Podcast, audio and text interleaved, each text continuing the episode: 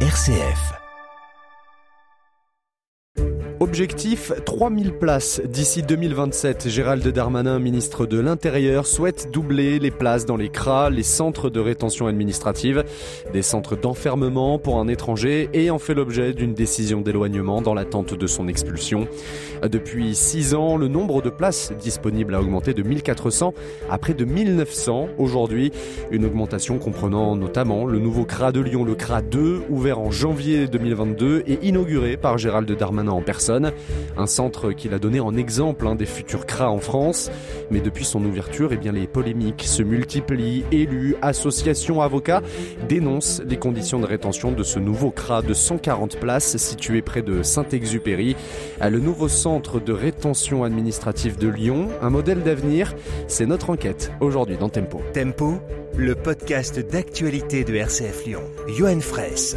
Corentin Dubois, bonjour. Bonjour, bonjour à toutes et à tous. Journaliste dans la rédaction de RCF Lyon, ça fait quelque temps que vous suivez le dossier. Oui, effectivement, j'avais reçu il y a un an le docteur Thomas Millot. Il venait de démissionner du nouveau centre de rétention administrative de Lyon à cause des conditions de vie à l'intérieur. À l'époque, il publie une lettre d'explication relayée par la CIMAD, l'association qui défend la dignité et les droits des personnes réfugiées et migrantes.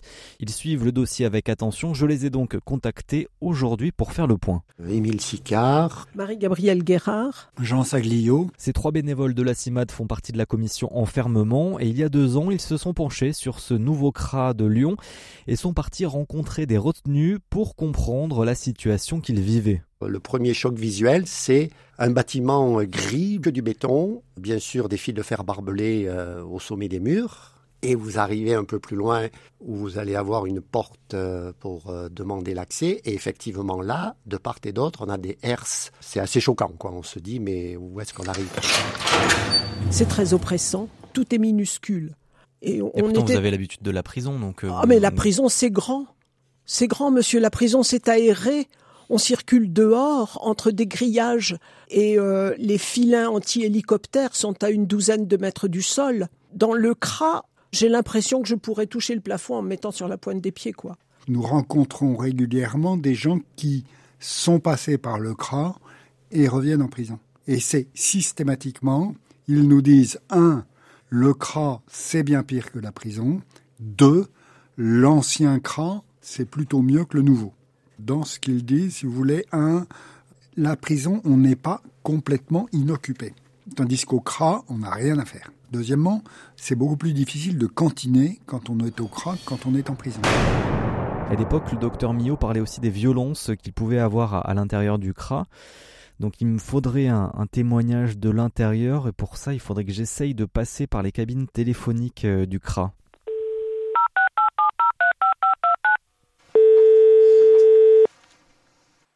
Bonjour, vous êtes sur la messagerie du. Bonjour, vous êtes sur la messagerie. Bonjour. Allô?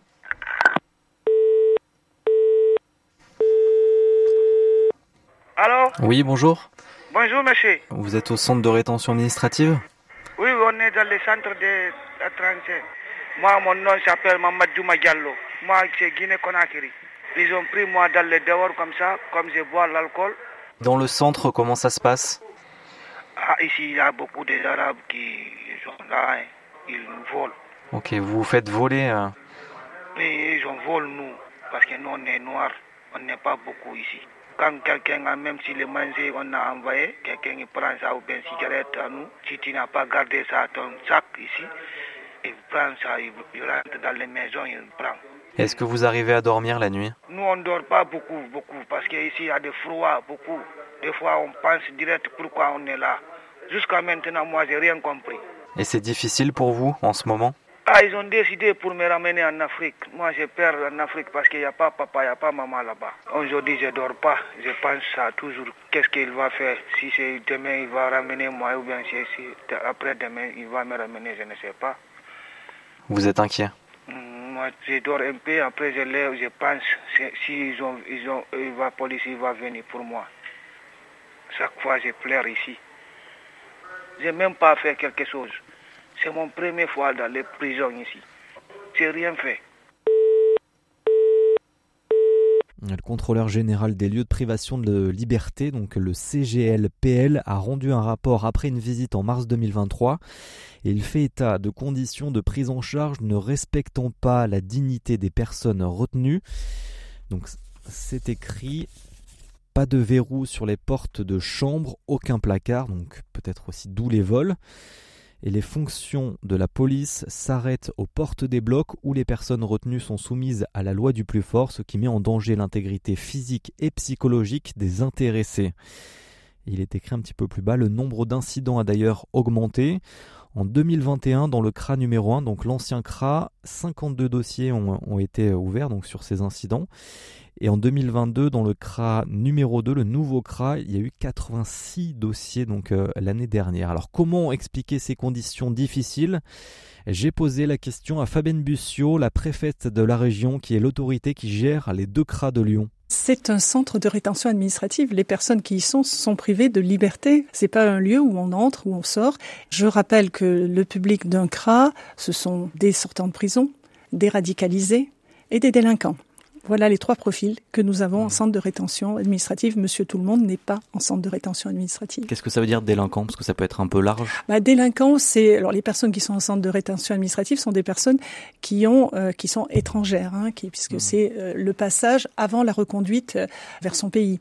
Euh, donc délinquant, ça veut dire qu'elles sont connues défavorablement en matière d'ordre public. Et donc depuis la publication du rapport du CGLPL cet été, l'ordre des avocats de Lyon a lancé la préfecture la Première ministre et le ministre de l'Intérieur afin de savoir si les recommandations formulées dans le rapport avaient pu être étudiées. Mais la réponse n'était pas satisfaisante selon Morgane Bescou, avocat et membre de la commission droit des étrangers du barreau de Lyon. Suite à une nouvelle relance, on a préparé un projet de référé constat. Euh, c'est une requête que l'on va adresser au tribunal administratif de Lyon qui tend un peu comme cela s'était fait auprès des différents établissements pénitentiaires des anciennes prisons de Lyon, a euh, demandé la désignation d'huissiers, d'experts pour se rendre au centre de rétention administrative et faire les constats au regard des règles minimums qui existent de traitement des personnes retenues. En termes de superficie, de surface, de propreté, d'accès, de manière à ce qu'on ait, euh, au-delà du rapport du contrôleur général des lieux de privation de liberté, un constat actualisé de la situation auprès du CRA numéro 2, d'une part, et euh, le constat, s'il est le même que celui fait par le contrôleur général des lieux de liberté, de la carence de l'État. À terme, c'est possiblement des actions en responsabilité contre l'État, des demandes auprès euh, du tribunal administratif d'injonction pour faire les travaux. Le panel est assez large. L'ordre des avocats continue donc son action pour faire valoir le droit des étrangers, hein, en mettant une pression supplémentaire à l'État. Ah, si vous voulez une suite à cette enquête, eh n'hésitez pas à aimer, partager, commenter cet épisode. Tempo, le magazine d'actualité de RCF Lyon, revient demain.